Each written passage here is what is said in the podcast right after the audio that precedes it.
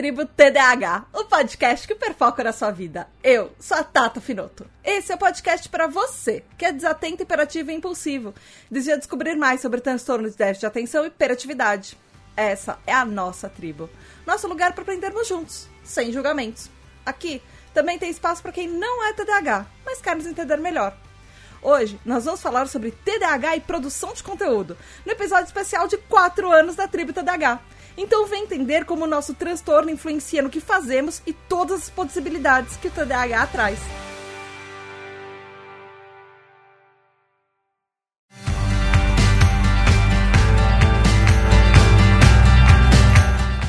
Tribo, tudo bem? Aqui é a Tata Finoto, criadora da Tribo TDH e feliz quatro anos esse mês especial janeiro. Vai ter um monte de episódio inteiro falando sobre. Pode, vai ser, é, é aniversário, eu comemoro do jeito que eu quero. É um mês inteiro de, falando sobre produção de conteúdo e da, da TDH. E feliz aniversário e feliz ano novo pra você. Eu sei que foi semana passada, ano novo, semana. Enfim, mas é isso.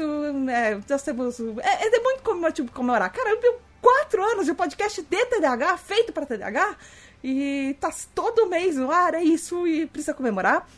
Não esquece que se você uh, quiser ter mais podcasts e mais conteúdos e chamar gente e participar, de repente você pode ser um TDAH Hyper, que é um apoiador da tribo TDAH. E a, além de você ajudar que os podcasts continuem, também você vai fazer parte de um grupo secreto, exclusivo, com mais de 230 TDAHs.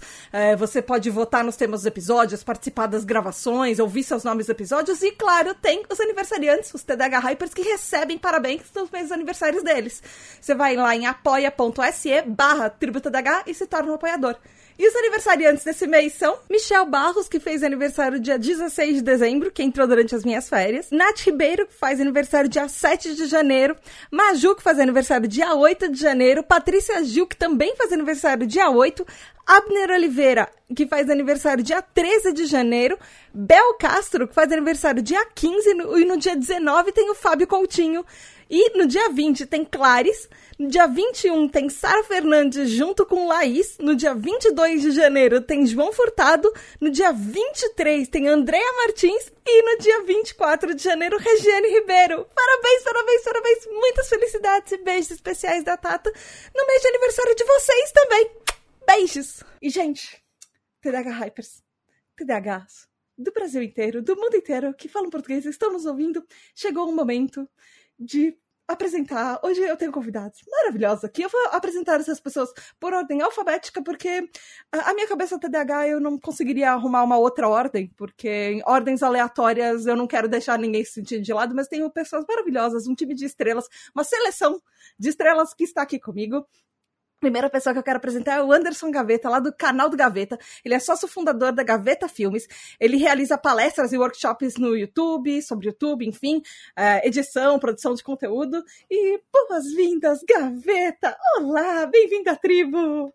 Olá, pessoas! Tudo bem com vocês? Eu tô em casa. Eu estou em casa com pessoas que me entendem. É tão legal, gente. Tô feliz, só isso.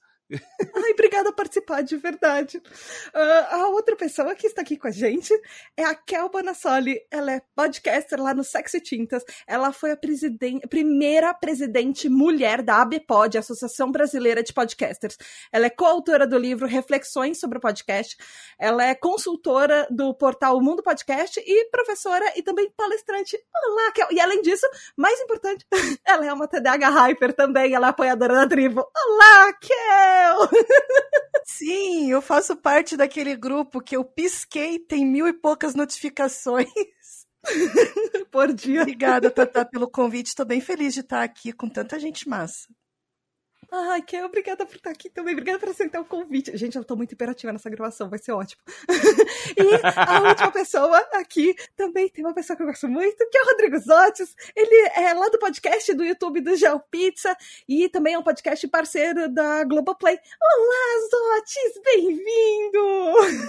Olá, pessoal. Muito bom me receberem aqui. Muito bom estar no meio de gente que passa por uns sufocos, né, que a gente entende muito bem, e ao mesmo tempo que a gente tem que lidar ali com algumas coisas na nossa mente, a gente tem que lidar com o público, né, e com produção de conteúdo. Então a gente luta em várias frentes, todo dia é uma batalha, e é bom dividir isso com quem nos entende, né? Os Otis, pra mim, foi uma surpresa quando eu descobri que ele era TDAH, porque eu já ouvi o podcast dele e, eu, e aí eu fui convidá-lo para uma outra pauta de um podcast que eu tava produzindo, pra uma, uma outra coisa completamente nada a ver, um podcast infantil. E aí ele falou: Ah, eu sou TDAH. Eu, como assim? como assim? Uau, como isso é possível? Olha só, eles estão em todo lugar agora. Inacreditável, né? Mas realmente. Eu queria aproveitar já começar falando disso, gente. Assim, é, quais os tipos de TDAHs de vocês? Até porque para as pessoas que estão ouvindo se identificarem, vocês são é, predominantemente hiperativo impulsivo, é, tipo misto, predominantemente desatento. Vocês sabem os tipos de vocês? Vocês têm outras comorbidades além de TDAH que vocês saibam, assim? Olha, eu, eu, eu, eu sou do tipo que eu não sei nem o que, que são os tipos. eu nem sei o que. Eu não sabia nem que tinha tipo. eu sou desse. Então, aproveitando, então eu já vou aproveitar e fazer uma, uma, um, um parênteses. Gente, TDAH, a gente é, tem três tipos que são predominantemente hiperativo e impulsivo, que são pessoas que. Uh, assim, primeiro, para diag critério diagnóstico de TDAH, talvez seja o primeiro episódio da tribo TDAH que você esteja ouvindo. Todo mundo, absolutamente todo TDAH que a gente tenta diagnóstico, a gente tem hiperatividade, impulsividade e desatenção. Hiperatividade pode ser física ou mental. Não pode, não necessariamente só física. Quem é do tipo predominantemente hiperativo e impulsivo é a pessoa que, além de tudo, assim, além de ser desatenta, ela mais não para quieta do que outra coisa. A desatenta, ela mais se distrai do que ela é hiperativa ou impulsiva. E o tipo misto ou combinado é o meu tipo que tem horas que é muito distraído, tem horas que é muito agitado, tem horas que é tudo ao mesmo tempo, você tá distraído porque você está muito agitado. Mas assim, todo mundo tem todos os critérios. A diferença é como que ele se apresenta e isso às vezes pode variar ao longo da vida. Pode ser períodos mais distraído, períodos mais agitado, enfim. É, diz a psicóloga que o meu é igual ao teu. É, eu tô no transtorno do espectro autista e no transtorno de déficit de atenção e hiperatividade é, do tipo misto. Então, combinado, misto. É que misto para mim me remete à comida. Misto combinado. E esse é o comentário que me remete ao TDAH. É. Faz sentido. Eu sou certamente mais desatento, não chega a ser hiperatividade, por isso que até algumas pessoas se impressionam às vezes quando eu torno isso público, assim, porque né, para os outros é muito fácil, parece que não tem nada de errado, né? Até ouvir as vozes aqui dentro, aí é outra parada. Mas certamente é uma desatenção que ela acaba se tornando até em alguns momentos um hiperfoco quando são coisas que eu gosto muito, assim. Então varia entre essas duas coisas, que é você fazer esforço descomunal para coisas básicas, você conseguir fazer coisas de uma forma que os outros acham descomunal, mas que você acha básica, né? É, esse entre, entre esses aspectos. Eu diria que eu, ouvindo isso, eu diria que eu sou misto. Acho que é um pouco de tudo. É, eu tenho desatenção, eu tenho estudo, mas é, é, eu acho que tem, tem mais a ver com a, com a agitação. Eu, eu acabo me, Não é que eu seja totalmente distraído, mas eu às vezes só não me importo tanto. é porque eu só quero fazer o que eu quero, sabe? Assim. Às vezes falta empatia, apenas isso. É, é. Às vezes. Não, não, não no sentido desumano da sim, coisa. Sim. Que foi? Isso de não, só não, fazer o que eu quero, assim. eu te entendo. Inclusive, isso no trabalho me afeta bastante, porque eu tenho lá o Notion, né, com o Kanban do que eu tenho que fazer, e eu costumo colocar na ordem. Porém, eu acabo puxando as coisas que eu gosto, que eu tenho facilidade, que eu acho mais tranquilo para fazer antes. E o resto vai ficando. Então, tem que se policiar, senão. Isso tem a ver um pouco com rigidez de pensamento, né? Que tá no TDAH, no seu caso, que é o tá no TEA também. E que a, a, a gente um pouco TDAH tem um pouco isso? Tem. Que é do tipo aquele burrinho empacado. Quando a gente quer fazer alguma coisa e alguém fala, não faz do outro jeito é melhor, mas a gente quer fazer daquele jeito, vai sair só daquele jeito, porque é o jeito que eu quero fazer. E eu vou quebrar a cabeça fazendo de jeito mais difícil? Vou! Mas se eu fizer do, do jeito da outra pessoa, eu vou fazer de tanto mau humor, porque não é do jeito que eu quero fazer na ordem que eu quero fazer. Cara, eu sou assim 100% todos os dias. Aí é, existe um tipo para isso, sou eu. É isso aí. tipo gaveta. É, tipo gaveta. Simplesmente. Tipo gaveta. Apenas é tipo gaveta. TDAH só. É, mas não é, não é uma, não é uma birra, né? Vocês sabem, não é birra. É, é eu simplesmente não consigo. Eu, eu preciso fazer daquele jeito, eu preciso. Mas, Gaveta, você fez uma lista com três itens, você está fazendo um quarto que nem estava na lista. Mas eu preciso fazer isso agora, não vou conseguir fazer outra coisa. Sim. É isso. Sim. E tem, é, tem uma coisa que eu é, chamo de produtividade. É, é, nossa, eu esqueci. É uma coisa que eu inventei. É um termo que eu inventei, mas eu esqueci o nome. Calma. TDAH, que chama, enfim. É, é, eu chamo de procrastinação produtiva. Que é do tipo quando você não quer fazer uma coisa, você procrastina fazendo alguma outra coisa que você talvez devesse fazer mais para frente, ou talvez não devesse fazer, mas enfim, mas só para evitar alguma coisa que dá mais trabalho, do tipo, sei lá, eu tenho um episódio para gravar. Ah, não, hoje eu vou ficar alimentando redes sociais porque é muito mais fácil alimentar do que escrever cinco laudas de pauta, porque as cinco laudas de pauta me dão mais trabalho. Mas eu preciso entregar essa, essa pauta até essa semana. Ah, mas eu precisava ficar na rede social. É uma mas vai dar parte tempo. do trabalho. É. é. É total, total. Eu, eu, eu, me, eu me identifico. a, a, minha, a gerente aqui da Gaveta Filmes, que é a pessoa que, que me organiza, ela vai odiar ouvir esse programa aqui. Ela vai. Ela vai... Vários gatilhos pra ela. Vários. Ela vai, a cada vez que eu falo aqui é um soquinho que ela dá na mesa. Assim, pá, porra, porra. Eu, eu queria aproveitar, tem, tem uma pergunta de um TDH Hyper, que é o Alexandre Maia, e eu quero emendar duas perguntas nessa, que assim, ele perguntou quando você percebeu que as coisas que você passa por conta do TDAH é, não aconteciam com todo mundo, e aí eu queria aproveitar é, para saber se vocês já produziam conteúdo quando vocês tiveram diagnóstico ou se vocês tiveram o diagnóstico antes disso. Como é que é a história de vocês? Zotes, você tá, você tá mais quieto por enquanto? Eu vou começar um, por você. Eu já. Na verdade, sempre foi a coisa que eu meio que fugi de diagnóstico. Mas aí entra numa história de que eu já sabia que eu tinha desde pequeno, desde a época da escola. Só que, ao meu ver, não era legal eu ter que me medicar para isso por motivos só escolares, que era onde estava me afetando, né? Isso, que era desempenho escolar e tal. Nitidamente eu tinha, mas eu tentava relutar para, enfim, não ser diagnosticado, não me medicar e assim por diante. Quando eu entrei na faculdade, as coisas melhoraram um pouco, porque o conteúdo, né, fica um pouco mais. Fica um pouco mais fácil para você, porque você escolheu aquela faculdade, são conteúdos que você assimila melhor. Mas mesmo assim, você sempre fica um pouco para trás do que a média, né? E eu só fui, na verdade, parar de relutar contra isso, receber o diagnóstico, isso foi em 2020. E eu já trabalhava com gel há um bom tempo, porque eu já trabalhava com produção de conteúdo desde 2014, mas era para outros clientes. Eu tinha criado o, o GeoPizza, que era uma ferramenta, era uma mídia também de geopolítica e de história desde 2016 mas ele ia a passos muito tímidos, porque eu não tinha tempo, porque eu também não conseguia assimilar as coisas. E foi uma soma de coisas que um pouco antes da pandemia, assim, em janeiro, que eu comecei a me medicar de fato e eu comecei a ver a, a diferença absurda que eram os meus dias pré e pós, assim, medicação, que no caso eu só tomo Ritalina normal de, de 5 mg. Medicado mas... acompanhando com, com um profissional. Sim, exatamente. É bom, foi... é bom frisar. Não, gente, foi, foi sim. Está sendo, no caso. E já era meio óbvio, assim, quando eu comecei a trazer à tona essa questão, por também outras pessoas diziam que ia ser melhor para mim, eu parei de relutar e levei isso adiante.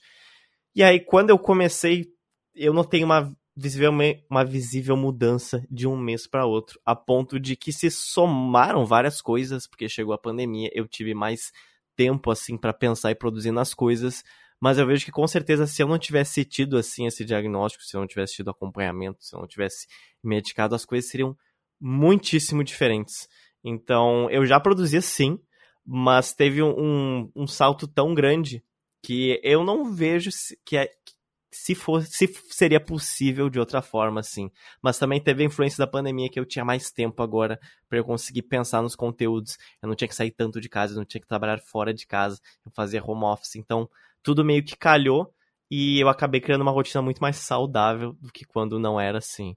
Mas sim, eu já produzia e ficou muito mais fácil, na verdade, eu diria assim. Me fez também É um pouco estranho dizer, talvez algumas pessoas entendam, mas eu consegui me concentrar melhor no que os outros me diziam, seja online, seja ao vivo, e aí tu consegue extrair né, informações mais valiosas dessas conversas. Eu acabei tendo mais feedback, dando mais atenção para as pessoas do meu conteúdo, eu acabei conseguindo manter contato com mais gente, não só com pessoas que me encontravam pelo trabalho, como apoiadores, eu consegui manter contato com vários apoiadores de vários lugares do Brasil que eu teria um pouco mais de dificuldade para fazer isso antes do, antes do diagnóstico.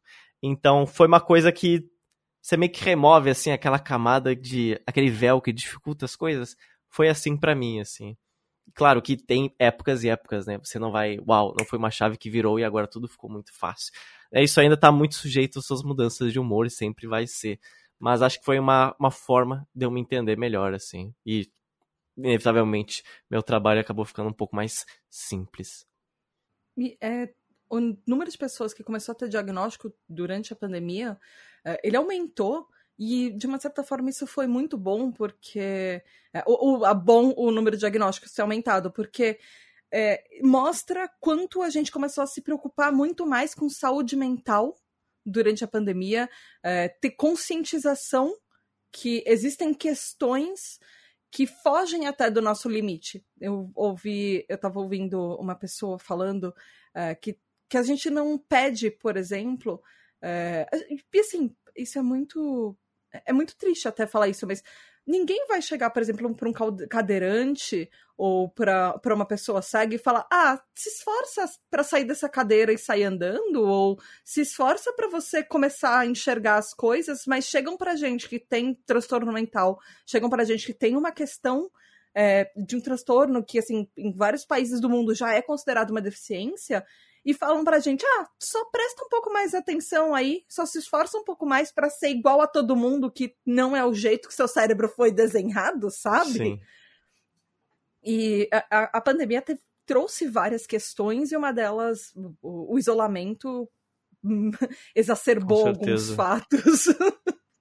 Com certeza, até porque você vai ter que lidar. Você tá destinado, assim, independente da convivência que você tá com a pessoa dentro da, da sua casa. É muito difícil você conseguir manter essa relação num contexto que você não pode sair, e aí é você e ela e o seu trabalho. Então, todo mundo sabe disso, né? Nós estávamos vivos lá, então a gente sabe o quão pesou isso naquele momento, principalmente para quem já tinha, já se já tinha assim TDA ou acabou se descobrindo com, mas é porque todo mundo passou por sufoco, né?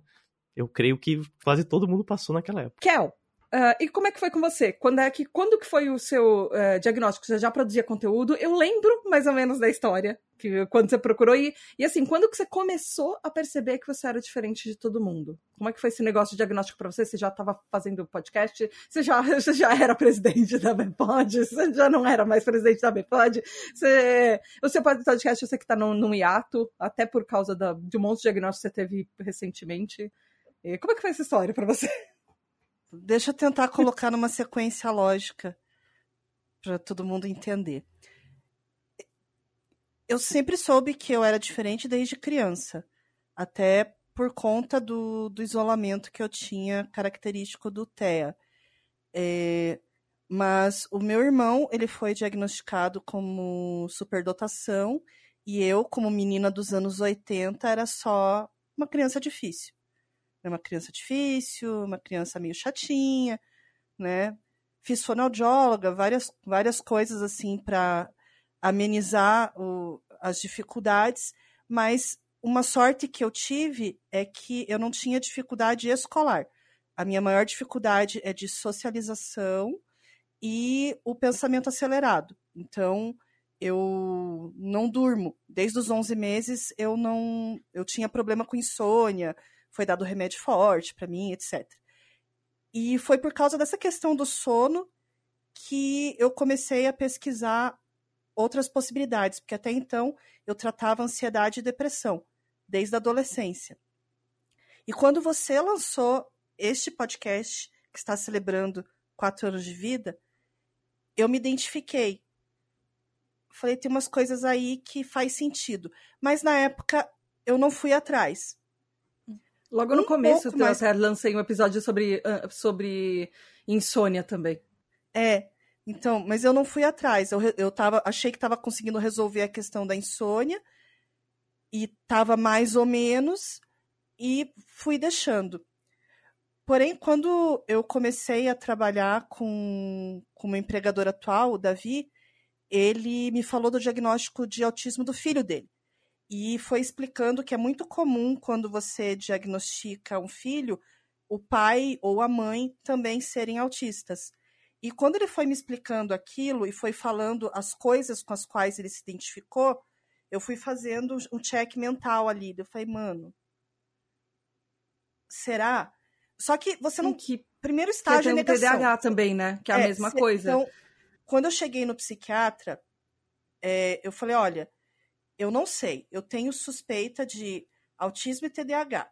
E o que, que eu faço agora? Né? Ele me encaminhou para neuropsicóloga, a gente fez a testagem e deu positivo para ambos.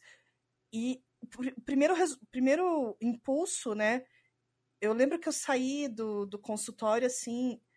Tipo, eu já sabia, mas eu não queria aceitar. Porque uh, a gente quer que diga assim, não, é, é da tua cabeça, é, é bobagem, é só você se esforçar. E não era. Né? Então foi meio pesado para mim entender que tinha algumas coisas que eu podia me esforçar ao máximo que não ia ter como resolver. No segundo momento, e eu já estava com a terapia, foi tranquilizador, porque eu falei, tá, é por isso que eu não consigo tal coisa, mas eu consigo outra coisa. E se eu sei que isso faz mal para mim, por que, que eu vou forçar? Então, eu comecei a fazer escolhas melhores, comecei a trabalhar bem com a minha psicóloga sobre isso, porque uma coisa que eu fazia na época que a gente estava bem louquinho nos podcasts, tá, é, Tata, eu uhum. aceitava muitas coisas, aceitava muitos convites, participava de tudo quanto é coisa, estava nos Skypes de todo mundo, e chegava uma hora que dava o meltdown, entendeu? Hum, Começava a desmarcar, tá. Desistia do projeto. Quantos projetos eu já comecei e não terminei? Vários. É, e o Sexo e Tintas é o que eu quero manter. O que, que acontece? Eu comecei esse projeto com a Érica em 2013. Ele teve um hiato de sete anos. A gente lançou a segunda temporada. E agora, esse ano, eu quero convidar você que está ouvindo para participar da terceira temporada. Então vai ser um formato um pouquinho diferente. Você vai poder mandar o seu conto autoral ou então oferecer a sua voz para participar da terceira temporada do Sexo e Tintas. E, Gaveta, como é que foi com você? Você, você já fazia podcast? Você, você, sentia que você era diferente das pessoas desde que você era criancinha? É, você, você, você, já produzia? Você estava nesse mundinho de, da podosfera antes de ser diagnosticado? Como é que foi isso com você? Porque assim, você tem que ter muitos ouvintes meus, inclusive, que chegam, uh, inclusive apoiadores, que falam: Nossa, eu descobri o meu TDAH por causa do Gaveta. Porque ele. Tem muita gente que descobre com a tribo e tem muita gente que chega falando: Nossa, eu vi o vídeo do Gaveta e aí eu fui procurar o diagnóstico. Que bom, que bom. E você tem um papel importante nisso também.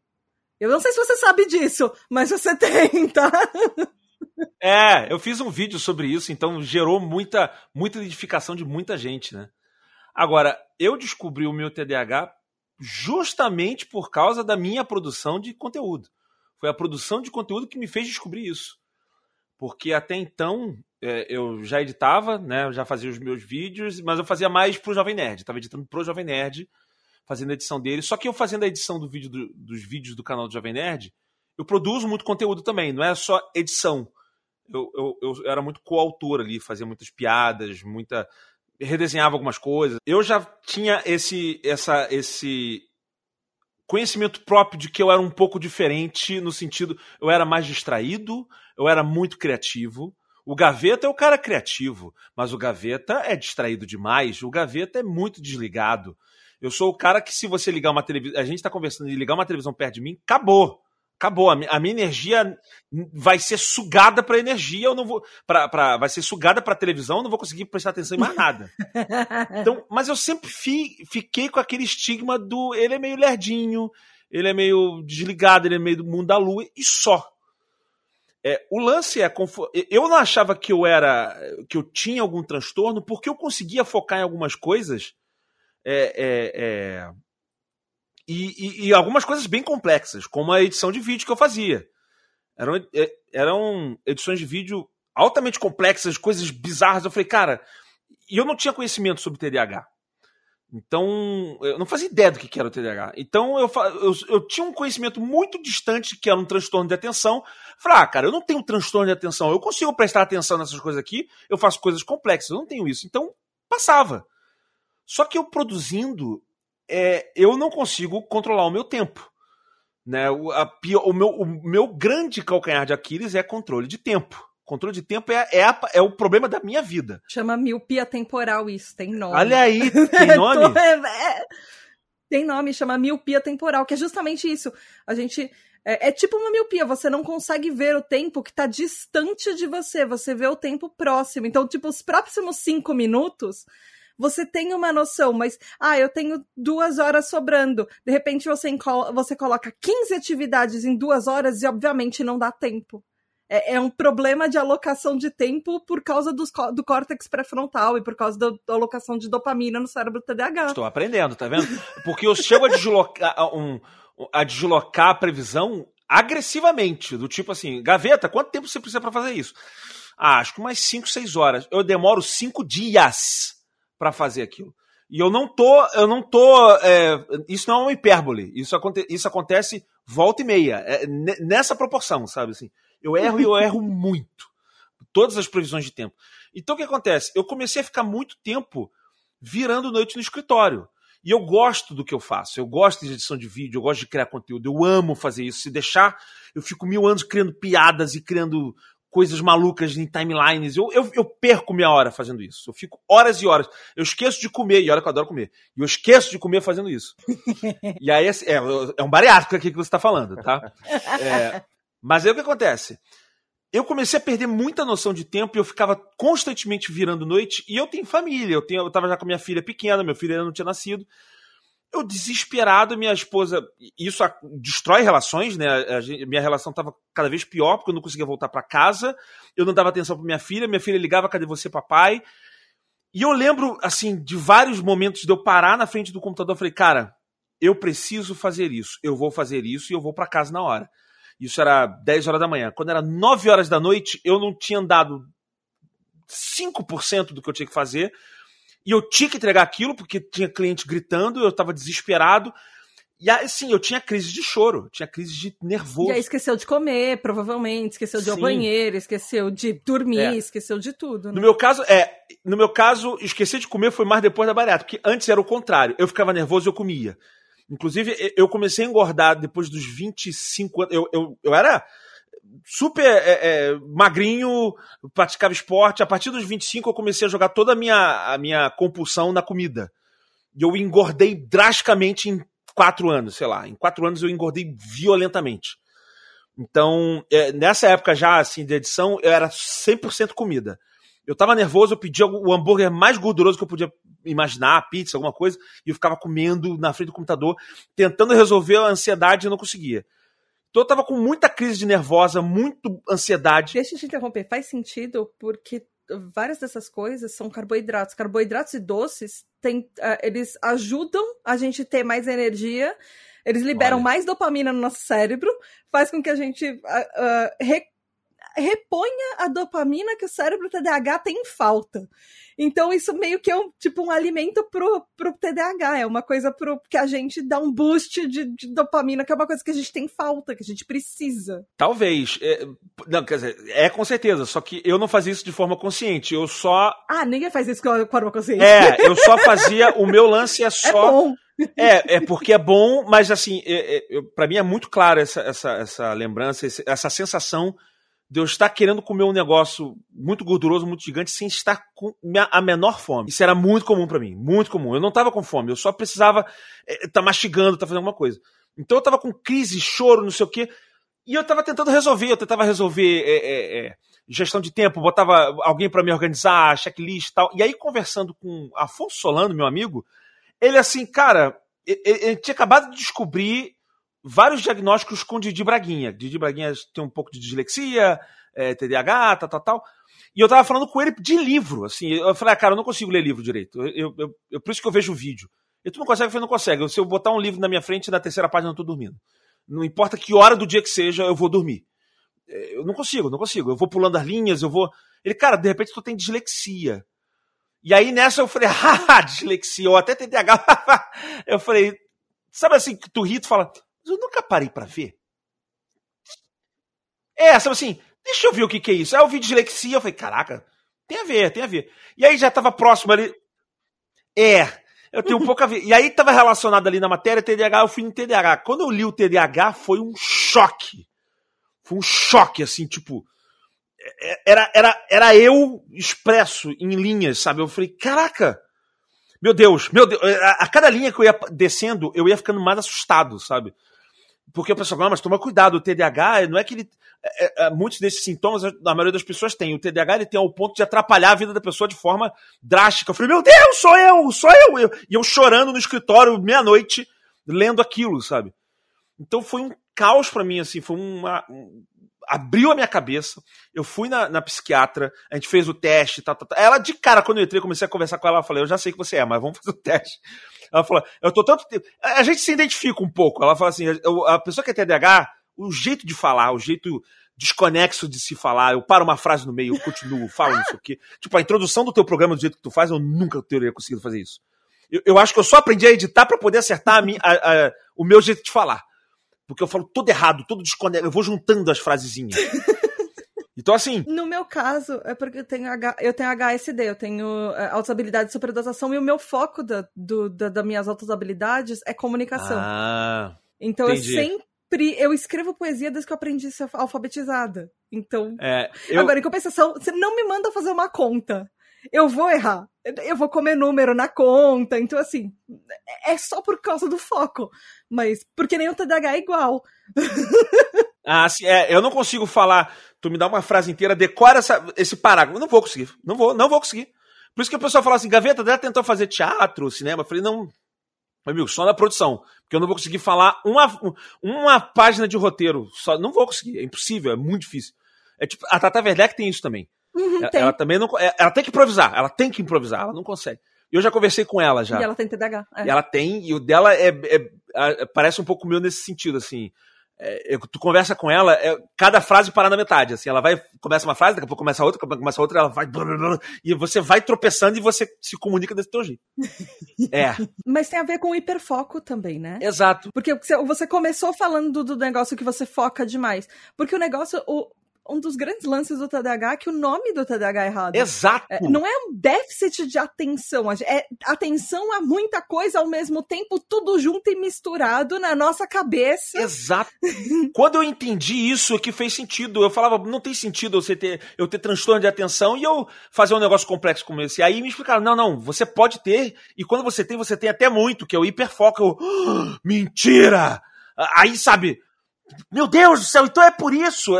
E aí, sabe assim, você volta no tempo e vai ressignificando várias coisas que aconteceram contigo, várias coisas como você se comporta. Fala, meu Deus, é por isso que eu faço isso. Meu Deus, é por isso que eu, eu reajo dessa forma. E aí, assim, eu tive esse momento de revelação, e aí eu. eu é, é, me ajudou muito a reorganizar a minha vida, eu, eu entender como eu, a minha cabeça funciona. Eu cheguei a ficar por muito tempo tomando medicação. Hoje eu, eu tô sem medicação agora. Eu tô tomando medicação para ansiedade. Mas para TDAH eu tomei Venvance e tomei Ritalina, tomei os dois. E eu parei. E foi horrível o desmame, tá? Já digo logo de, de passagem aqui. Mas eu, eu eu parei porque isso também estava no meu caso estava influenciando na minha produção de conteúdo. Para mim estava tava afetando a minha criatividade estava me deixando mais banal, vamos dizer assim. Ele não costuma afetar. Tem, existem estudos até que falam que eles não, que os medicamentos não afetam.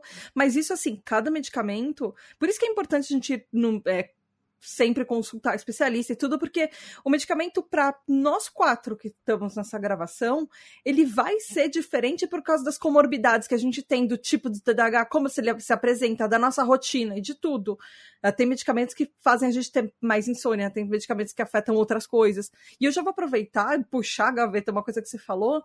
É, como é que vocês acham que assim, como é que vocês percebem, na verdade, que o TDAH influencia nos conteúdos que vocês fazem? Vocês acham que, sei lá, o jeito que vocês fazem conteúdo é diferente dos colegas e dos amigos neurotípicos que vocês têm? É, o TDAH, vocês sentem ele influenciando nisso? Que o jeito que, assim, que vocês, sei lá, pensam no que vai ser o programa, no que, vai, como é que vai ser a pauta, qualquer coisa, do jeito que vocês se apresentam para o mundo fazendo um conteúdo, vocês acham que vai ser vocês sentem que é diferente? E comparativamente, de repente vocês já chegaram a comparar com algum com alguém próximo que é neurotípico e vocês sentem o que é diferente? Falar por mim, desculpa, gente, tô minha frente. É, é, eu, eu, no meu caso, é, para mim influencia drasticamente. No meu caso, influencia drasticamente. É, eu, eu, digo porque tem muita coisa que eu faço, tem muita gente que viu meus vídeos, meu conteúdo, fala nossa, o Gaveta é muito criativo, cria coisas muito doidas, tal, não sei o quê.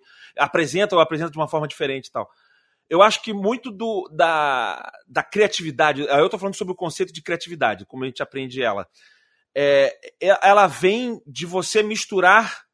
É, é, é, é, é conceito, é o nome? Misturar influências, misturar referências, de você fazer conexões não normais, sabe? Assim, você tá pensando, eu sempre falo isso, você tá pensando numa cena de guerra e você pensar em botar uma trilha sonora da Maria Bethânia. é, é, é, é, você, a tua cabeça viajar tanto ao ponto de você fazer conexões que um neurotípico provavelmente não faria. Então, eu acho que isso me dá uma vantagem muito grande.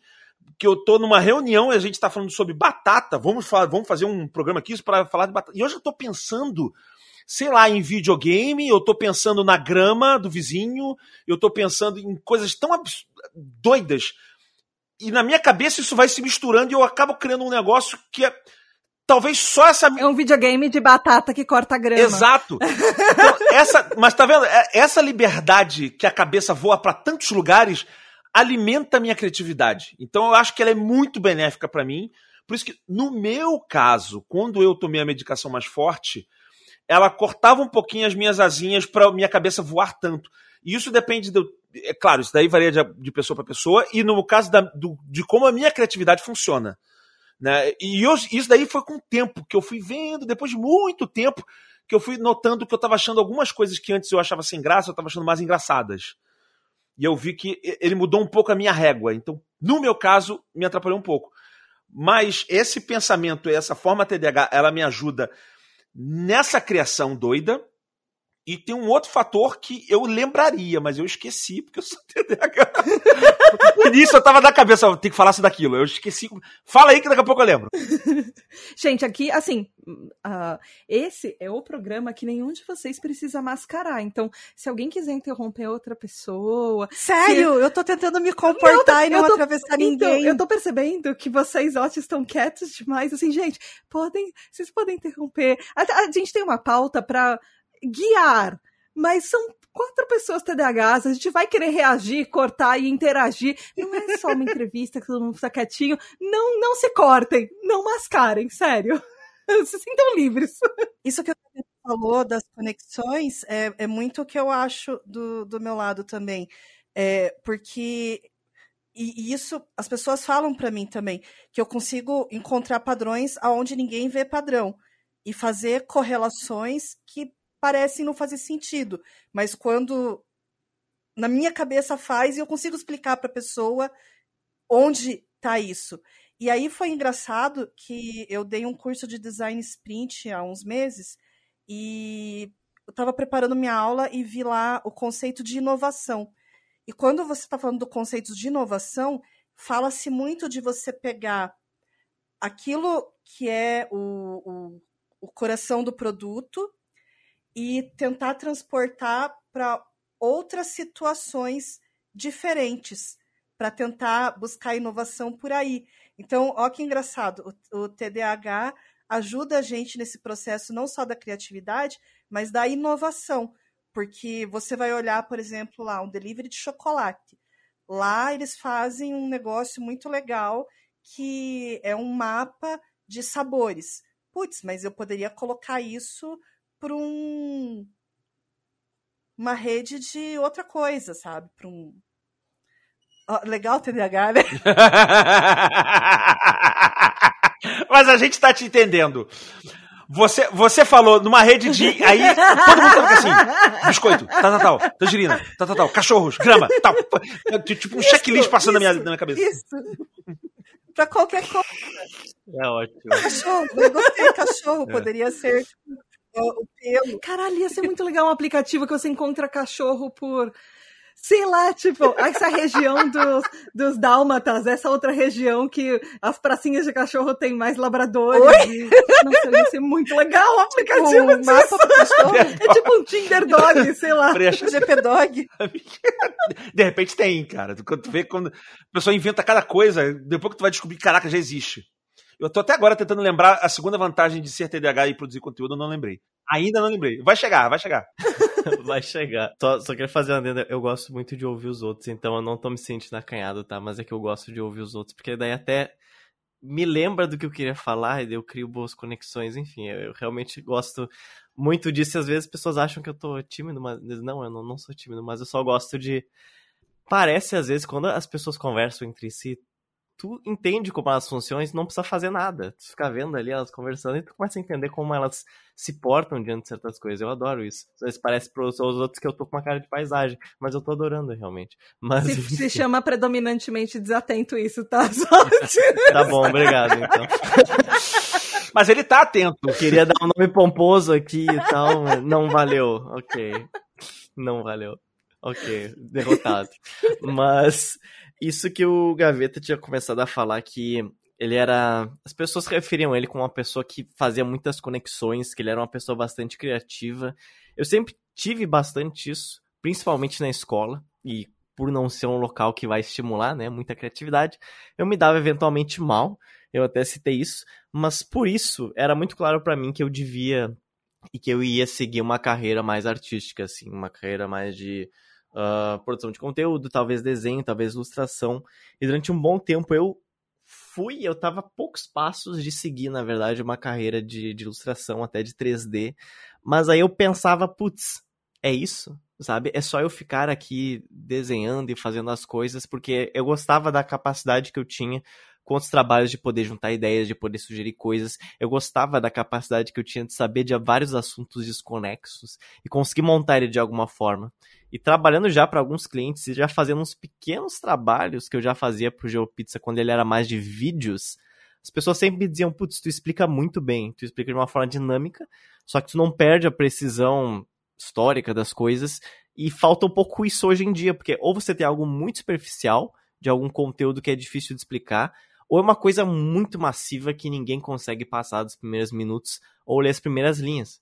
E eu sempre ficava matutando isso na cabeça e pensando, putz, eu nunca vou ilustrar como esse cara do meu lado, que ele só faz isso, que esse maluco só senta e desenha das 10 da manhã às 10 da noite. Eu não consigo isso, cara. Eu não consigo. Esse bicho é alienígena. Eu não tenho como competir com ele. E aí eu comecei a me permitir fazer mais coisas também, talvez mudar dessa área. E quando eu comecei mais a trabalhar mais com escrita e as pessoas começaram a dizer que era bom a forma como eu estruturava as ideias, isso para mim foi um choque porque para mim eu não era bom fazendo isso, porque para mim eu só era bom em ser criativo. Qualquer coisa relacionada à escrita, na minha cabeça saía desse escopo, entende? Porque escrever, eu sempre fui mal em redação, eu sempre fui mal em português, então por que que, por que, que alguém escutaria ou leria algo escrito por mim? Não faz nenhum sentido. Mas quando eu vi que o mundo não é tão preto e branco assim, eu comecei a ver, putz, isso é interessante, essa capacidade de você conseguir juntar referências para outro escopo.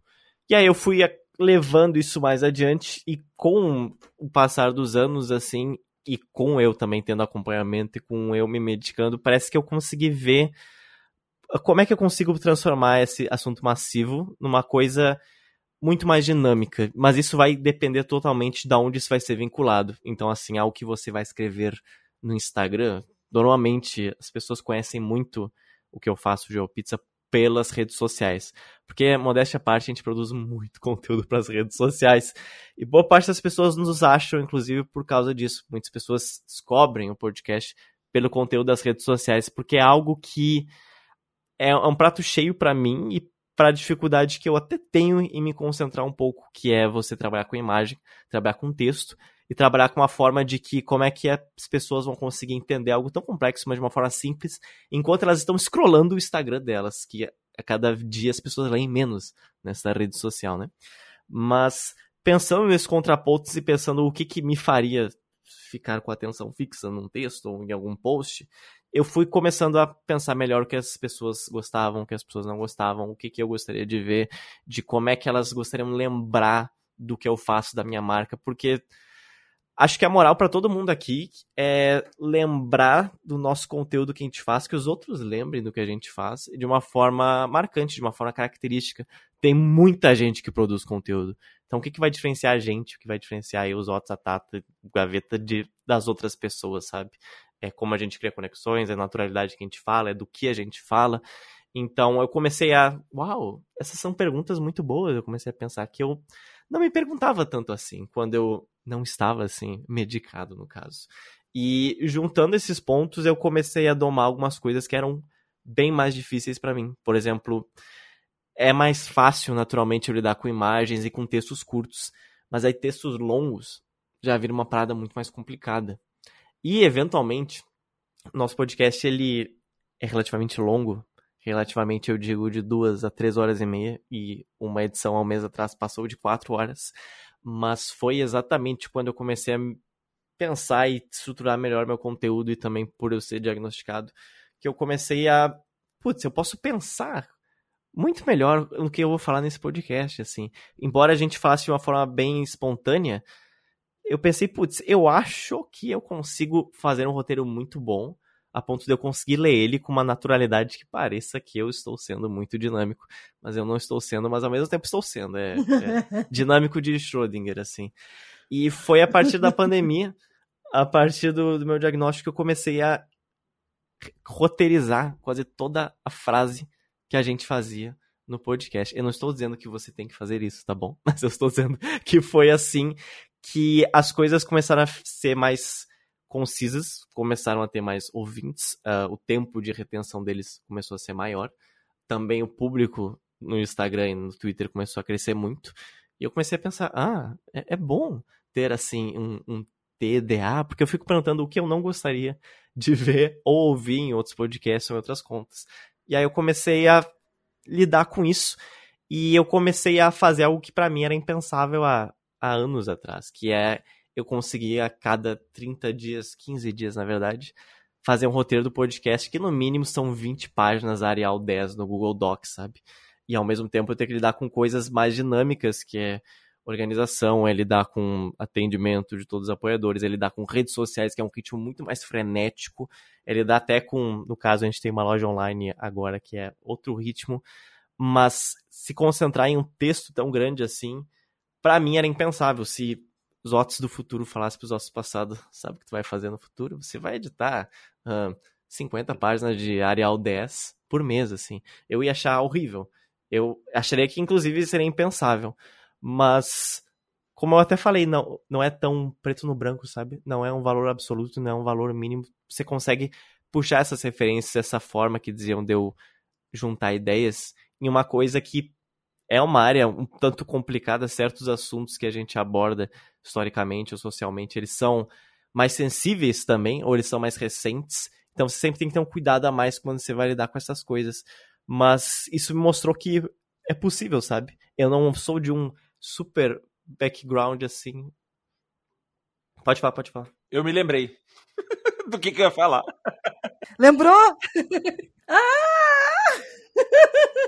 Olha aí, viu? É bom ouvir os outros, olha só. É, eu me lembrei, eu me lembrei. Eu, eu, você tinha perguntado o, o, o, se o TDAH ele, ele, ele, impacta no meu jeito de, de, Como criador de conteúdo, se impacta no meu conteúdo. O fato de eu falar de uma forma desconexa, como pode ficar um pouco mais claro às vezes ou não, eu falo de uma forma muito desconexa, eu penso de uma forma desconexa, eu, eu falo um argumento, depois eu penso, nossa, eu pensei naquele outro, e eu jogo não sei o que. Eu acho que isso me levou mais forte para o caminho da, da, edição de vídeo, da edição de áudio e edição de vídeo. Porque eu precisava me consertar na pós-produção, porque é, é, a minha mensagem fica muito truncada às vezes, fica muito você não entende o que, que eu tô falando, eu falo, depois eu volto, não sei o que. Eu falei, cara, deixa eu editar isso aqui, deixa eu tirar essa uhum. parte. Aqui eu, eu saí do tema, aqui eu volto. Então, eu comecei a me acostumar a me editar, e isso virou minha marca registrada hoje em dia. Então os meus conteúdos são muito editados, eu edito tudo, eu edito stories do Instagram. Eu edito tudo. É, eu edito stories. Eu, eu, vou, eu gravo um negócio. De 15 segundos. De 15 segundos. Edito, edito. Paro, falo. Daqui a pouco. Todos. Praticamente. Eu te entendo, Gavit. Eu te é, entendo. Praticamente. Eu, eu, sou muito cri-cri com é, isso. Sei lá, 90% dos meus stories são editados. Nem que eu passe um, um, um negocinho ali no meiozinho para tirar um negócio que eu falei ou que eu sabe, é 15 segundos, mas eu falei ah, e foi 17 segundos. Então, não para reordenar. É, é eu, eu, é, eu, na verdade eu preciso às vezes pra, só para encaixar no tempo de 15 segundos. É, eu preciso tirar alguma coisa. É mais fácil eu editar do que eu regravar, porque se eu regravar, vão ser mais 27 arquivos no meu celular. E acabou que isso virou meu estilo editar o conteúdo, editar o jeito e, e, botar o corte maluco e fazer não sei o que lá e botar mil referências por cima enquanto eu tô falando de coisas que eu não lembrei que eu tô na hora que eu tava falando, mas eu lembrei na hora que eu tava editando. Então, isso impactou diretamente no jeito como eu me comunico na minha criação de conteúdo, entendeu? Então, eu acho bom também. Então, tem, tem uma pergunta que eu acho que se encaixa um pouco no que a gente tá falando, os Otis falou um pouquinho sobre isso, mas Uh. Gregório, que é TDH Hyper, também perguntou assim: é como definir o tema do canal tendo tantos e tantos e tantos interesses é, que são peculiares do TDAH, né? A gente sabe que a gente se interessa por praticamente tudo. E assim, precisa de um tema? Não precisa de um tema? Pra, por exemplo, alguém que está querendo fazer um conteúdo numa pessoa nova. Uh, não rola ser alguma coisa multipotencial e com vários quadros temáticos, e dependendo do dia da semana, por exemplo? E como definir o melhor formato? Se é áudio, se é vídeo, se é conteúdo longo, conteúdo curto, tipo de edição, por exemplo? É, eu, eu sei que são várias perguntas complexas, é, e assim, eu acho que cada um de nós está num nicho diferente, faz um tipo de conteúdo diferente.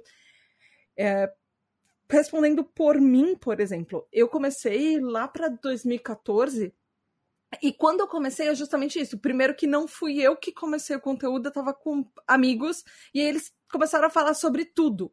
Então, pro meu TDAH, fazer podcast, começar um podcast falando sobre qualquer tema, era muito mais fácil porque eu eu tinha, é, eu abria o leque de coisas que eu podia falar, então qualquer coisa, um dia a gente falava de um filme, outro dia a gente falava de alguma coisa que aconteceu, e aí depois a gente foi mudando o formato do podcast e, e aí a gente uh, mudou a formação de pessoas. Eu continuei, mas as pessoas, algumas pessoas saíram. Uh, entrou uma amiga junto comigo e a gente começou a optar por falar sobre ativismos e coisas que impactavam nas vidas das pessoas, impactavam na sociedade. E de repente eu criei a tribo porque eu tinha uma necessidade muito grande de ouvir podcasts em português sobre TDAH e não existia absolutamente nenhum. Eu acompanhava é, produtores de conteúdo de vídeo em inglês e tem um monte de podcast em inglês e não tinha um podcast em português falando sobre isso. E eu me fo eu foco mais com podcast porque para mim, por exemplo, eu dirijo ouvindo podcast, melhorou muito a minha ansiedade no trânsito, dirigir ouvindo podcast.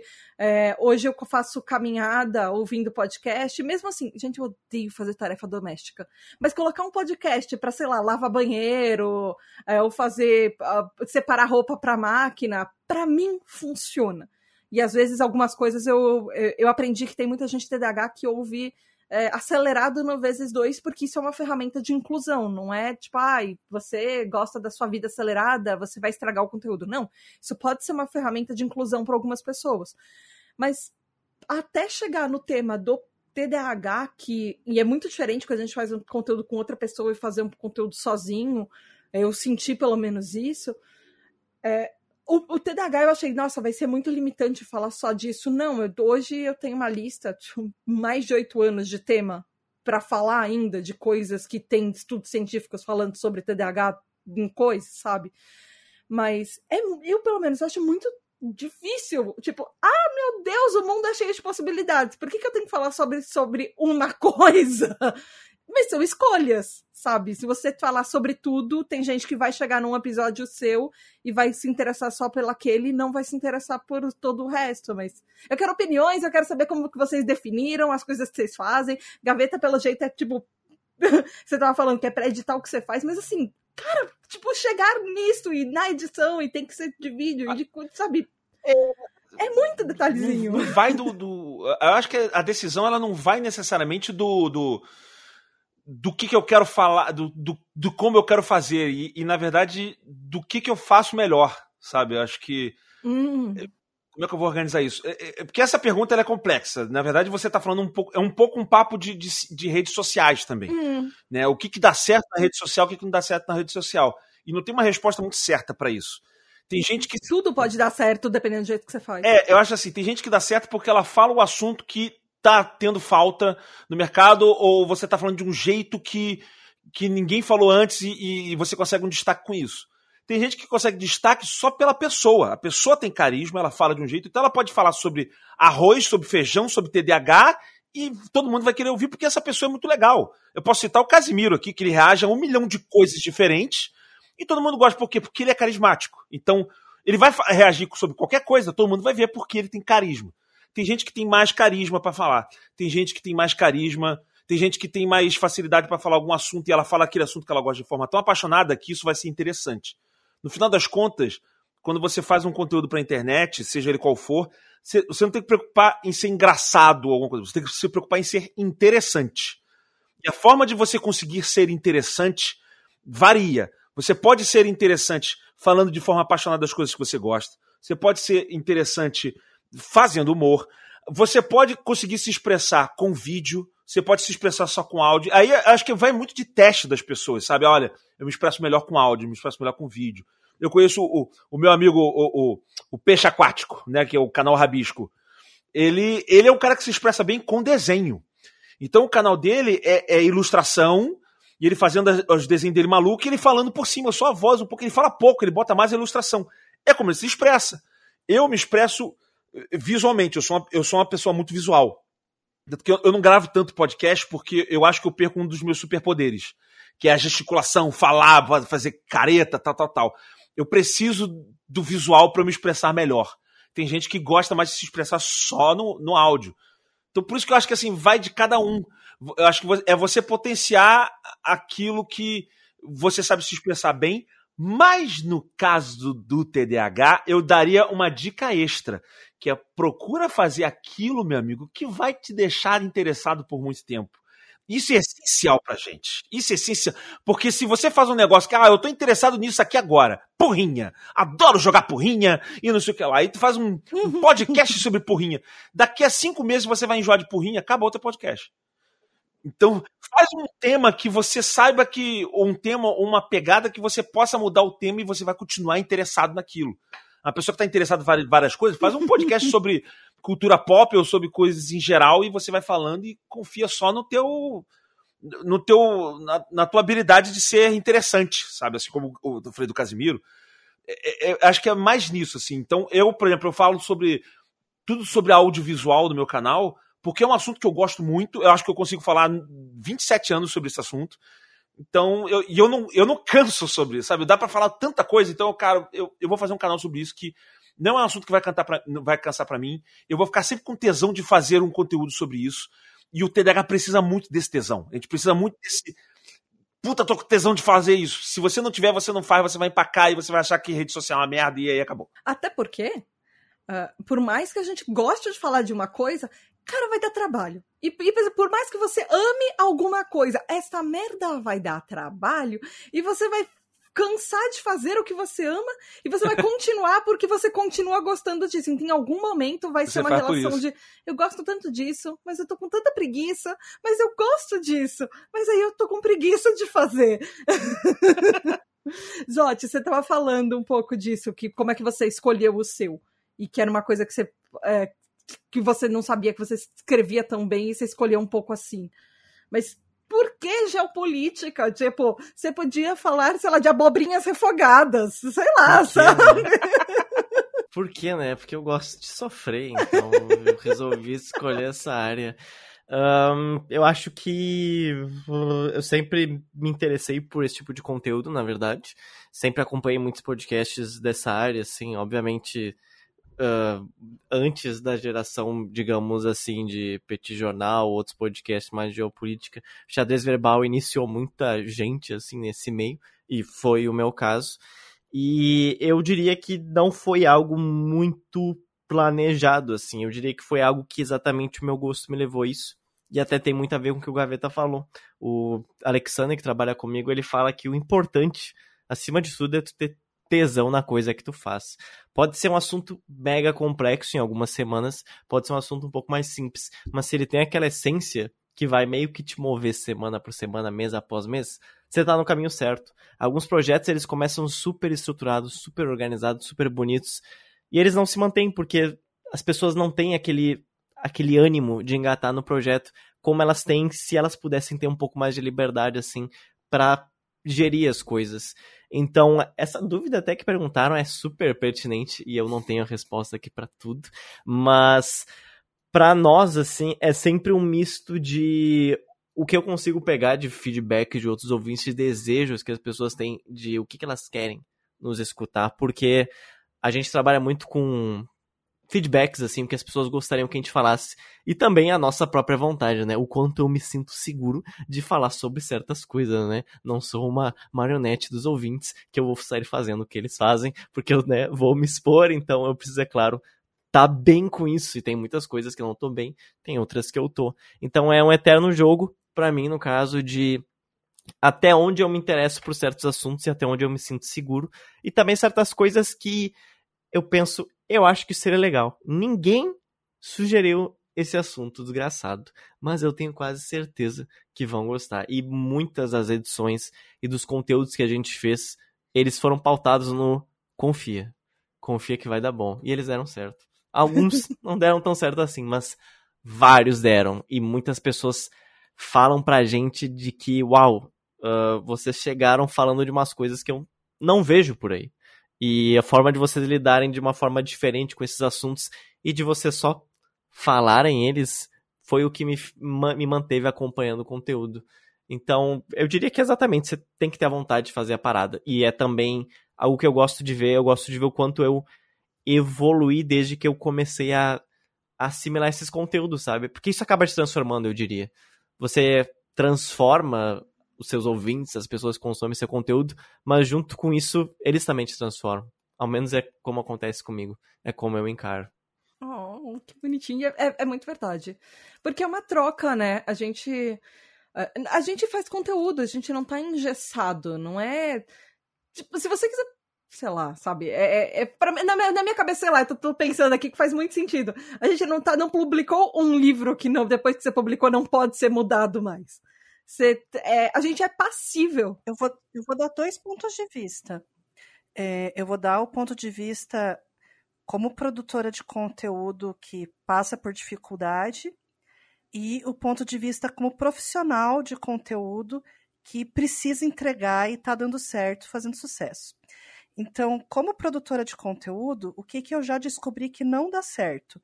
É você criar algo só baseado no que os outros dizem, ou no que você acha que o mercado quer, ou naquele programa que você gostou. Realmente você precisa encontrar o tesão, você precisa encontrar o teu jeito, né, o teu diferencial, seja ele no formato vídeo, seja no formato podcast, seja um texto de blog ou numa série de posts nas redes sociais. Uma outra coisa que é importante é você ou ser autossuficiente ou se cercar de parceiros que te ajudem a entregar aquele produto completo. Porque eu tive uma época em que era muito difícil para mim fazer todo o processo. Então, quando você é produtor de conteúdo, então vamos lá, podcast. Você vai fazer a gravação, você vai fazer decupagem, você vai fazer edição. Antes disso, você teve a ideia, você convidou as pessoas, você fez pauta. Então, tem um universo de coisas. Antes é disso, é... você vai pesquisar nome para você não copiar o nome do conteúdo do seu amiguinho, de outra pessoa que já existe. O nome dos outros é feio, gente. Usa o name checker, você já olha do, de todas as redes sociais, inclusive, para você pegar um nome igual e melhorar a consistência da marca. Deixa eu só fazer um parênteses, Mas, isso assim... não foi uma indireta para ninguém, gente, é que já aconteceram vários casos na podosfera de empresas e outras pessoas que pegaram exatamente ou nomes... Não, eu acho que é uma direta mesmo, né? Porque a gente viu alguns casos que foi sequencial, né? É que, é, uma é, direta. É que, é que o meu medo é, é nessa hora aí. uma direta pra alguém. Não é, mas se quiser Sim, pode Já ser. tiveram casos comigo? Já. Ah, porque eu coloquei o registrado no meu nome porque tentaram roubar o meu nome. Mas isso, já, isso não foi só comigo. É uma leva que isso vem acontecendo com a podosfera há alguns anos. Então... É, então, ó, pesquise o nome, registre no INPE, mas enfim, o que eu estava falando é ou você ser autossuficiente e daí planeje isso bem para você dar conta. Comece pequeno, então, pô, ao invés de você fazer um por semana, por que não fazer uma temporada, gravar e soltar, ou então 15 dias, sabe? Porque eu, eu vejo muito projeto morrendo é, porque se cobrou demais ou não planejou muito bem uma frequência ou tudo que está ao redor, né? Responder e-mail de ouvinte, fazer as interações nas redes sociais. Então, tem o próprio marketing que você faz do seu programa, vídeo, etc. De repente, você aprender como é que faz ads, né? Para você ajudar a potencializar a chegada do, do teu produto para as outras pessoas. Porque é, tá difícil. Como foi dito, tem muito conteúdo. E cada vez tem mais competição. Se você não fizer esse exercício primeiro, você vai se frustrar, tá? Então, começa pequenininho, escolhe uma coisa que você gosta e testa. Viu que dá boa, vai aumentando aos pouquinhos para você não ficar doido com isso. Não pense que você vai sair de tive uma ideia para jovem nerd e uma coisa que você falou que eu achei muito importante assim e, e ela é muito eu acho que relacionada com a gente TDAH a gente tem uma ideia e a gente investe a gente se investe emocionalmente demais naquilo. Toda a nossa vida começa a ser pautada nessa ideia do tipo, eu quero isso pra minha vida e pode ser uma coisa que vai durar três segundos. Mas essa empolgação que, que vem da própria impulsividade, as, eu vejo muita gente fazendo conteúdo e fala, agora vai ser diário, vai ser semanal. Não, gente, faz uma, começa com uma coisa mensal, começa com quinzenal. Assim, porque é muito legal no começo você tá produzindo, mas o negócio é manter essa frequência. Lá em 2013, lá em 2013 eu não planejei o Sexy Tintas. A gente tinha um, um blog, um blog colaborativo onde as, onde as pessoas podiam postar contos, era um, um WordPress, e surgiu a ideia e ah, vamos fazer, vamos fazer. E tanto a Erika quanto eu, a gente participava de outros podcasts, ela num de cinema e eu no mundo podcast, e a gente resolveu fazer. Então, se a gente tivesse planejado com mais carinho, talvez ele tivesse se perpetuado com frequência e consistência até os dias de hoje. Não foi o que aconteceu. Então, nós temos é, é, duas dezenas de episódios, mas assim, né? Tipo, um bloquinho, anos, outro bloquinho. E agora a ideia é que realmente comece a ter uma consistência saudável para poder fazer um trabalho realmente para olhar para trás e falar, putz, que legal. Eu tô curtindo esse podcast que eu fiz. Especialmente que no nosso caso, é, como são contos, depende de inspiração, depende de uma série de outras coisas, né? Uma coisa até que a Kel falou ali que vale muito, é óbvio, mas vale muito ouro. É, você tem que começar pequeno e é bom que você não cresça subitamente. Claro, sou eu falando aqui, talvez algumas pessoas adorem crescer subitamente, mas assim, um, o que foi muito importante para mim, eu tive um mini crescimento súbito na pandemia, porque as pessoas ficavam em casa, elas consumiam mais conteúdo e tal, tal, tal. Teve dias que realmente a coisa cresceu muito, muito mesmo. Em semanas a gente conquistou coisas que a gente não tinha há anos. Mas junto com isso, vem um sentimento enorme de responsabilidade, sabe? Que você vai ter com o que você produz, seja a frequência dele, seja o que você vincula, se é verdade ou não. A gente comete erros o tempo todo e a gente vai cometer. O ideal é, obviamente, que a gente reduza a frequência e o quão grave eles são. Mas no início, você sempre vai errar mais. É bom, no caso, que você erre mais no início. Né? Mas no início, você sempre vai ter que entender ainda aquela dinâmica. No caso, ela sempre tá mudando, a gente nunca consegue desvendar ela. Mas no início você vai ter que tomar muito mais cuidado e é bom que você não tenha muito engajamento, muita atenção, que você tem ali, aquela coisa básica, mas vai ser com os primeiros feedbacks que vão ser os mais importantes para você. Eu recebo muitas opiniões de muitas coisas hoje o tempo todo, mas eu lembro justamente dos primeiros feedbacks que eu tive, dos primeiros conteúdos que eu fiz e como aquilo me marcou por vários motivos. Eu imagino que se eu voltasse pro conteúdo que eu produziria lá há seis anos atrás, eu, eu, eu certamente seria um dos haters. Seria seu próprio hater? Seu lixo. Eu seria uma daquelas pessoas até pior. Mas aquilo eu lembro que sempre quando era alguma coisa mais uh, negativa, assim, eu pesava muito em mim, de uma forma que hoje não pesa, mas também porque nunca tiveram tantas mais críticas como tinha naquela época. Mas eu lembro nitidamente do sentimento que aquilo me despertava e de que eu pensava, putz, eu tenho que melhorar muito nisso, eu tenho que melhorar em como é que eu tô fazendo essa imagem, de como é que eu tô fazendo esse mapa, de como é que eu tô fazendo esse texto. E eu lembro que eu editava pensando, quero ver esses arrombados reclamarem agora dessa desgraça, eu quero ver esses caras falando. Eu lembro assim, sei lá, dois terços de 2020 para mim foi esse sentimento. Foi o sentimento de, meu Deus, eu só quero uma vacina. E de, eu quero ver esse cara reclamar disso agora, eu quero ver se não ficou bom. E acabou que gerou resultado. Acabou que, talvez por eu ter também um pouco de de eu me cobrar muito mesmo, de uma forma que talvez não muito saudável.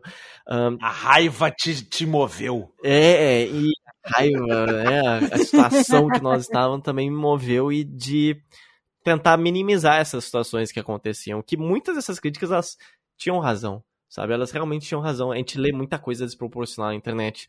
Mas assim, tem assim, muitas pessoas assim estão certas às vezes quando elas dão sugestões ou criticam o teu conteúdo.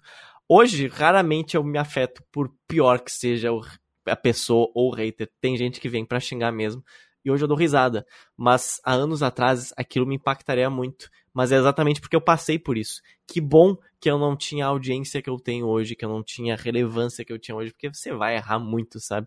Eu até agradeço de. Em proporções menores pra se acostumar, É, eu até né? agradeço de eu ter anos que não são que nem 2020, que eu não cresci tanto que nem 2020. 2022, por exemplo, eu cresci menos que 2020, mas vem aquela coisa, eu preciso crescer que nem 2020, tipo, quais são meus objetivos? Eu tenho que manter o que eu tenho e talvez ter um pouquinho mais, mas, sabe, não vai com essa euforia de, oh, eu preciso muito crescer e tal. Cara, não faça isso. Isso, isso consome muita gente, isso sepulta muitos, muitas marcas, muitas contas. N não faça isso. Uma questão que eu, que eu falo do. Eu até falei um pouco ali no início que eu acho que é, é, é meio conflitante quando você, especialmente quando vai começar a criar o seu conteúdo, é achar esse equilíbrio de eu gosto de muitas coisas. Eu adoro muitas coisas. Eu adoro falar, eu adoro várias coisas. Eu adoro falar de heróis, adoro falar sobre gramados e arroz. Eu tô falando de arroz direto hoje. Eu adoro, adoro falar. Fortes sinais. É, fortes sinais aí. É, adoro falar sobre geopolítica, não sei o que, tal, tal, tal. É, mas quando você vai produzir um conteúdo pra internet, nem tudo que você vai falar vai soar interessante. A, a primeira coisa que você tem que ver é qual dessas coisas vai ser legal vai ser interessante. E, e, não necessariamente é um assunto que todo mundo quer ouvir. Às vezes pode ser um, um assunto diferente, pode ser aparentemente chato, mas você fala de uma forma tão legal que ele se torna interessante. O conceito de interessante ele é subjetivo. Então você tem que achar alguma coisa, de, de todas essas coisas que você gosta, que seja interessante. E dentro dessas coisas que você, que você acha que possa ser interessante, você tem que achar aquilo que você tem a tesão de fazer. E é difícil às vezes. Você fala assim, cara, eu gosto de várias coisas, mas eu, eu falo isso aqui legal, mas eu não gosto de falar tanto disso, mas as pessoas adoram quando eu falo disso. Você, TDAH, não faça isso. Você vai, você vai enjoar disso daí muito rápido. Você, é, é, aquele lance. E não, não tenta procurar agradar todo mundo sempre, porque, por exemplo, o meu conteúdo. Não, não faça isso. Cara, não faça o, o, eu, eu sei o potencial de, de estudos que falam que é, cerca de 10% da população mundial é TDAH. Então, o meu vai, sei lá, meu máximo de crescimento são 10% da população brasileira. É muita coisa, 22 milhões de pessoas? É.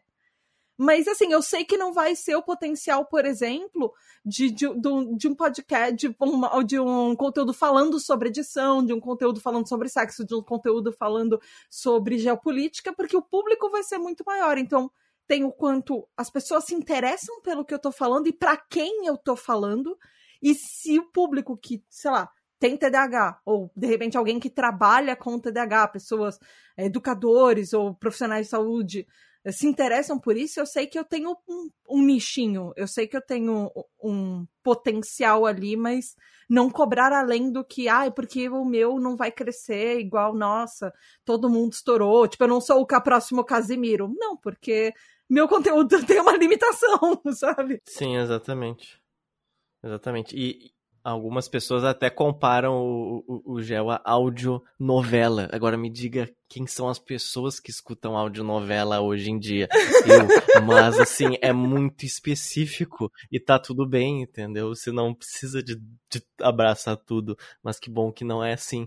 E uma coisa que o Gaveta só falou que me lembrou bastante é isso de quando você edita alguma coisa, você consegue ver também o tom que você fala certas coisas e realmente, na sua cabeça, às vezes, você fala alguma coisa, ou por mais que você monte um roteiro, você fala, grava, pensa, caraca, ficou horrível. Meu Deus, ficou muito bizarro. E aí, depois de editado, caraca, como eu falei bem, como ficou ótimo. E eu recebo feedback de, uau, mandou muito bem. E, e tudo que eu lembrava de quando eu estava gravando é, isso vai ficar horrível. Meu Deus, isso vai ficar horrível. Mas mesmo com todos os processos que eu passei de eu já conseguia me escutar, eu já sabia o que como falar um pouco melhor. Então, de fato, você se editar ou você ver você editado, isso realmente te dá uma percepção muito diferente de, de si mesmo, assim, de você mesmo e de, de como as pessoas também te veem. Porque aí você consegue entender, ah, é assim que eu acho que as pessoas devem gostar como eu falo e assim por diante. você consegue ter outra percepção de si mesmo e até hábitos, no meu caso, de, de fala, você começa a mudar também. A, então... a prática leva você a se aperfeiçoar como, comunica como comunicador. Né? Você aprende em geral, a, sim. Você acha um jeito de falar. Eu tenho, você vai ver o meu primeiro vídeo, eu falava de uma forma. Hoje em dia, quando eu falo, eu já tenho um jeito de impostar a voz, um jeito de falar. Olá, pessoas, tal, tal, tal. Vocês sabiam que não sei o que. Eu, você se impõe diferente, você se coloca diferente. Você sabe que é aquele jeito que funciona e você só aprendeu que isso daí funciona porque você errou muito, testou muito, foi testando outras coisas e fala: caraca, quando eu falo assim, fica mais interessante, fica legal. E aí tá, e toda vez que eu tô gravando é isso. Eu tô pensando assim, tá legal, tá interessante? Tá. Tô com vontade de fazer? Tô. Então vou continuar fazendo. E eu, eu fico nessa busca dupla de tentar deixar o negócio legal e eu também tá achando legal. Uh, isso é, é, é, é, muito isso. Desculpa, ah. Gaveta, eu te cortei aquela hora. Você ia completar com alguma outra coisa? Ah, eu falei agora. É... então, ok.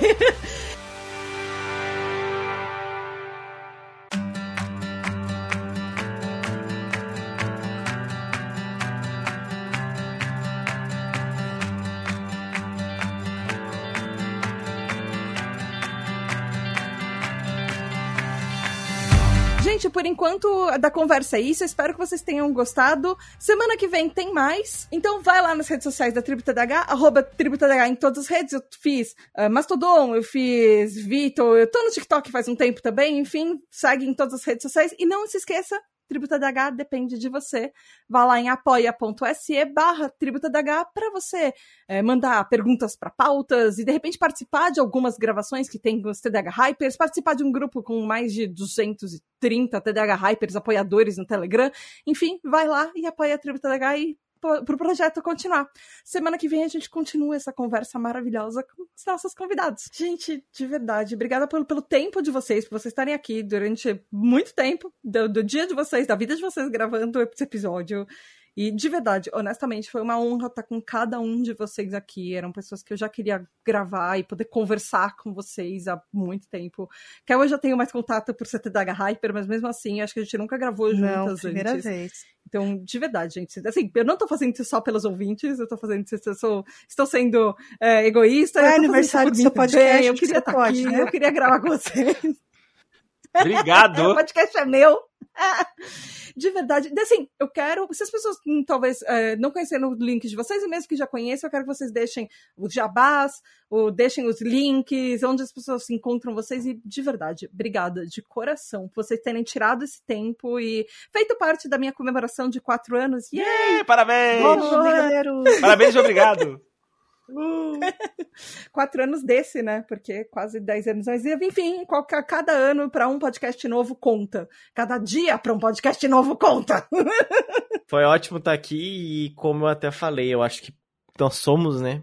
Seres sociais, em maior ou menor grau, mas eu acredito que boa parte nós somos, e faz toda a diferença a gente estar tá em contato com né, pessoas que trabalham o que a gente trabalha, pessoas TDAH como a gente é, e dá um ânimo, né? Às vezes tem dias que a gente realmente só precisa, ao menos eu preciso de, putz, preciso de alguém que me entenda nesse momento. E é um contexto talvez muito específico para várias pessoas. E é muito bom estar cercado de uma comunidade assim. E muito obrigado pelo convite e por chamar. Estarei sempre aqui. E mande seus links, links, links, da onde as pessoas te encontram. Ah, é, as pessoas podem me encontrar no Instagram, no Twitter, no YouTube, no Spotify, como Gel pizza, gel de geopolítica e pizza de pizza, não é mesmo? E você também pode encontrar o meu pessoal em qualquer um desses lugares, no Instagram ou no Twitter, que é o arroba Zotis, Z-O-T-T-I-S. No Instagram ele é com E, em vez do I tem o E. Então, Z-O-T-T-E-S. Por que com E? Porque alguém já ah. tinha o nome com I. e essa é a história da, da desgraça, né? Mas tá aí, podem interagir, acompanhar o trabalho. O Gel posta podcasts quinzenais, né, de geopolítica, de história e também conteúdo quase diário nas redes sociais, threads no Twitter, muita coisa, muita coisa sendo movimentada. E tá lá, você pode me acompanhar, me xingar também, toda, todo o pack completo, adoro. Obrigada, obrigada de verdade. Kel, e você? Onde as pessoas te encontram? Mande esses links jabá. Então, vocês podem me encontrar em todas as redes sociais como Eu Sou a Kel. LinkedIn, Twitter, Instagram e outras que vierem, eu vou lá criando. E o Sexy Tintas no sexytintas.com.br, tá no Spotify também, em todos os agregadores. Tata, obrigada. Oh, obrigada a você, de verdade. Você, cara, te apoia o podcast, sabe? Ainda por cima. tipo, pô, legal. Quando você começou a apoiar, eu falei, caraca, aqui. obrigada mesmo. Me tirou da toca. Gaveta, você também? Você te, saiu de outros compromissos para estar tá aqui? Ah, mas é isso. Porque eu saí de compromissos porque eu já estava atrasado dos compromissos. Se eu fizesse ele nas horas certas deles, não, eu não, não estaria com tanto problema. Mas é, minha vida é isso aí. De qualquer forma, obrigado demais por ter aqui eu, eu, eu confesso que eu fico acolhido quando eu tô num local e as pessoas me explicam coisas minhas, né? Não, olha, eu não tô entendendo o tempo. Não, Gaveta, isso daí é miopia temporal, tem a ver com córtex de não sei o que lá da repimboca da parafuseta do seu cérebro. Eu me sinto tão acolhido quando você fala essas, esses termos técnicos quando você responde, é, repetir, sabe? falei, caraca, tá vendo? Tem uma explicação para eu ser assim. É, é, é, muito acolhimento. Eu me sinto muito acolhido, é muito legal. E há muito tempo já, eu também, eu tava vendo o podcast de vocês, o perfil de vocês, as pessoas sempre comentam, né, sobre TDAH, falam do perfil de vocês. E eu falava, caraca, eu tenho tudo a ver com esse perfil, mas eu não vou chegar me convidando. Oi! Posso gravar aí com vocês? Eu, eu queria, mas eu ficava meio que, sabe, na minha. Aí você veio falar comigo, falei, beleza, isso aqui, agora vamos, agora vai. Tudo como planejado. Exato. Então.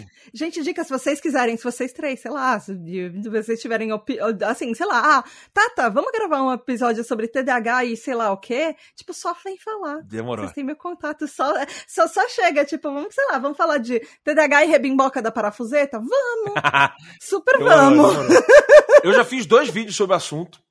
Inclusive, um, o primeiro vídeo que eu fiz sobre o assunto é o que trouxe algumas pessoas para cá. Eu acho que é, é, é legal para realmente para a pessoa é, ter um primeiro contato também, saber o que, que é isso. Eu, eu, tento explicar de uma forma bem básica, assim. Não, não, não sou que nem a Tata, que tem um conhecimento mais profundo sobre o funcionamento do corpo humano, mas eu falo daquele jeito mais, mais idiotão meu, assim, né? Que é bem simplório. Mas, de qualquer forma, se você quiser ver isso ou outros vídeos malucos meus, só você procurar Gaveta no YouTube Eu tô em todas as redes sociais também. Twitter, Instagram, tal. Você vai procurar Gaveta, tô lá, arroba Gaveta. Menos no TikTok também, assim como os Otis, um desgraçado roubou o meu username. Lá eu sou Anderson Gaveta. Mas no geral é Gaveta, só que você vai me achar. É, e se você quiser saber, tá, Margarita, mas de todas essas redes sociais, qual é que você faz com o tal do tesão que você falou lá? É o YouTube, tá? É o YouTube que eu tô que eu, que eu produzo com todo carinho, com toda a atenção do universo.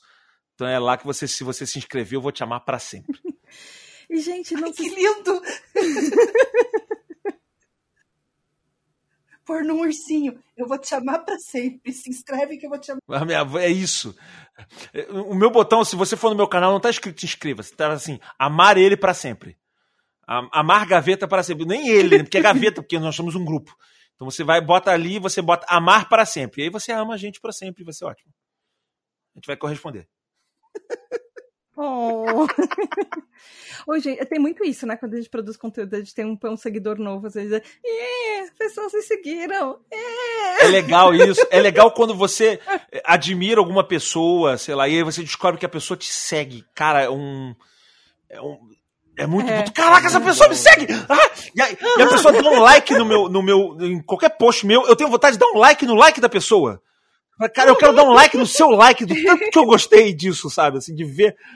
Tirar um print Exato. e colocar a tal pessoa. Essa curtiu. pessoa curtiu minha publicação. Nossa, eu tenho muito isso, eu tenho muito isso. É muito legal.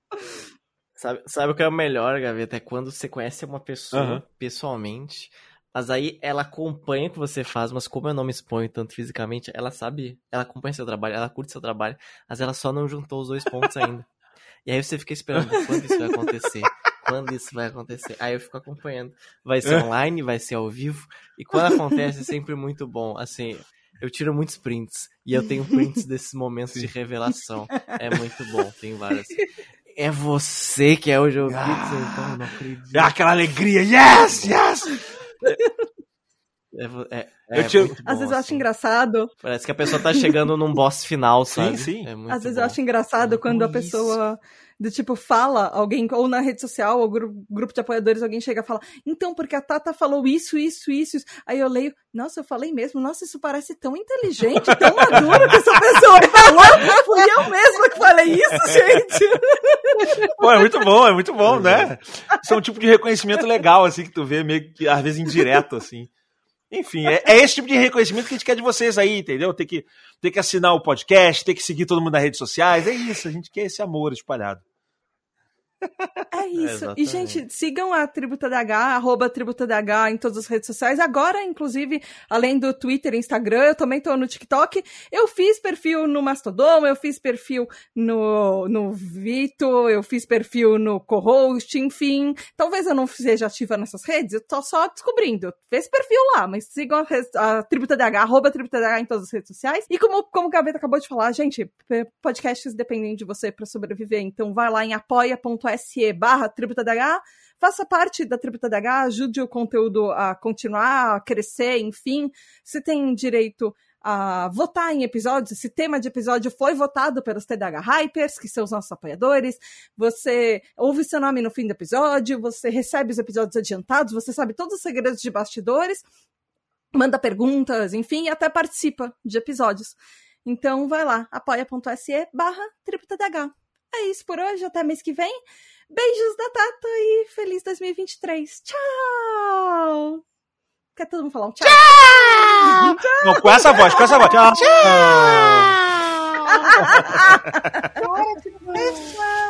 E muito, muito, muito obrigada aos nossos queridos, incríveis apoiadores, os TDH Hypers, que fazem a tribo TDH acontecer. Gabriel Nunes, Regiane Ribeiro, André Luiz Carvalho, do Caetano, Caiatura, Rafa, Daniel Jimenez, Rafael Nascimento, Juliana Velba, Mari Mendes, Andréa Martins, Marina Pullen, Leonardo Loza, Aline Emie, Alex MF, Ricardo Bruno Machado, Lígia Cassola, Lúcia, Brunner Titonelli, Samuel Eduardo, Alexandre Maia, Lucas, Mário Lúcio, Lante Ribeiro, Telo Caetano, Alessandro Torres, João Queiroz, Aline Coelho, Juliana Costa, Val Armanelli, João Furtado, Raquel Bank, Isaac Newton, Paulo Alexandre, Maia Canal, Ana Márcia de Lima, Edson Carvalho, Thomas Versiani, Tabita Moreira, Ananda Krishna, Diego Quinto, Sara Fernandes, Alu, Saulo Valori, Roger Lima, Gabriele Varão, Aline Ayumi, Márcio Bueno, Narcisa, Gustavo Petralino, Mozart Sodré, Tali, Michele Ferboni, Roberta Ana Rodrigues, Graziela Godoy, Raquel Romani, Kel Bonassoli, Giovanna Primon, Lígia Mariani, Ellen Tielli, Fábio Brunetti, Júnior Zaya, Caroline Duarte, Rodrigo Nowak, Rafael Pinheiro, Paulo Augusto, Marta Martins,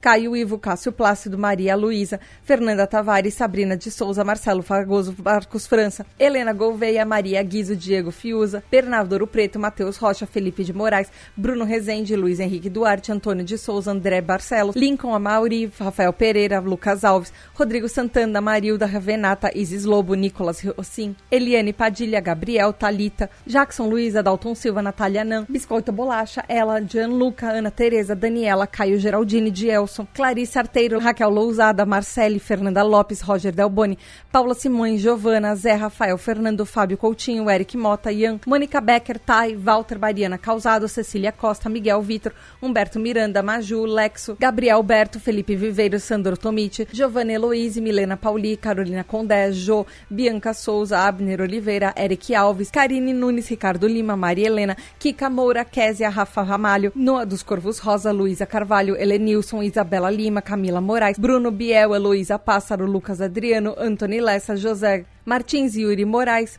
Ângela Machado, Poliana, Ravena Bazana, Tony Ribeiro, Laura Flávia Machado, Taia Brantes, João Henrique, Letícia, Patrícia Gil, Amanda Lima, Pedro D'Angelo, Chiara Campos, Pati Meirelles, Alex Neudokov, Franklin Mello, Netier, César, David Correia, Pedro Henrique, Danilo Brito, Vitor Hugo, Esteban, Vinícius Pais, Bernardo Rodrigues, Maeli, Felipe Cassarotti, Juliana Viela, Estefânia Fernandes, Camila Gregório, Bruno Renossotro, Dil Duarte, Antônio Machado, Ana Luísa, JR, Marina Borges Cor, Rodrigo Rabelo, Ana Carolina, José Luciano, Amanda Dias, Dani Dias, Guilherme Deboni, Bianca Schuller, Vanderlan Costa, Laís, Analígia Oliveira, Érica Bel Castro, Poliana Oliveira, Lívia Melo, Clares, Bárbara Rosa, Alfredo Neto e Ana Luísa, Ferra Malho, Lubna Guadanin, Vinícius Rolim, Chinodex, Primariane, Miriam, Verdílio Bepimitsu, Aline Coller, Lara Tavares, Jorge Rodrigues, Raíssa Rochadel, Ana Edo, Patrícia Menezes, Tamires da Silva, Lucas Rocha, Eduardo Rainer, Michel Barros, Reginaldo Mendes, João Paulo, Fabrício Maciel, Victor Troc, Caio Guilherme, Flávio Nunes, Kleber e André.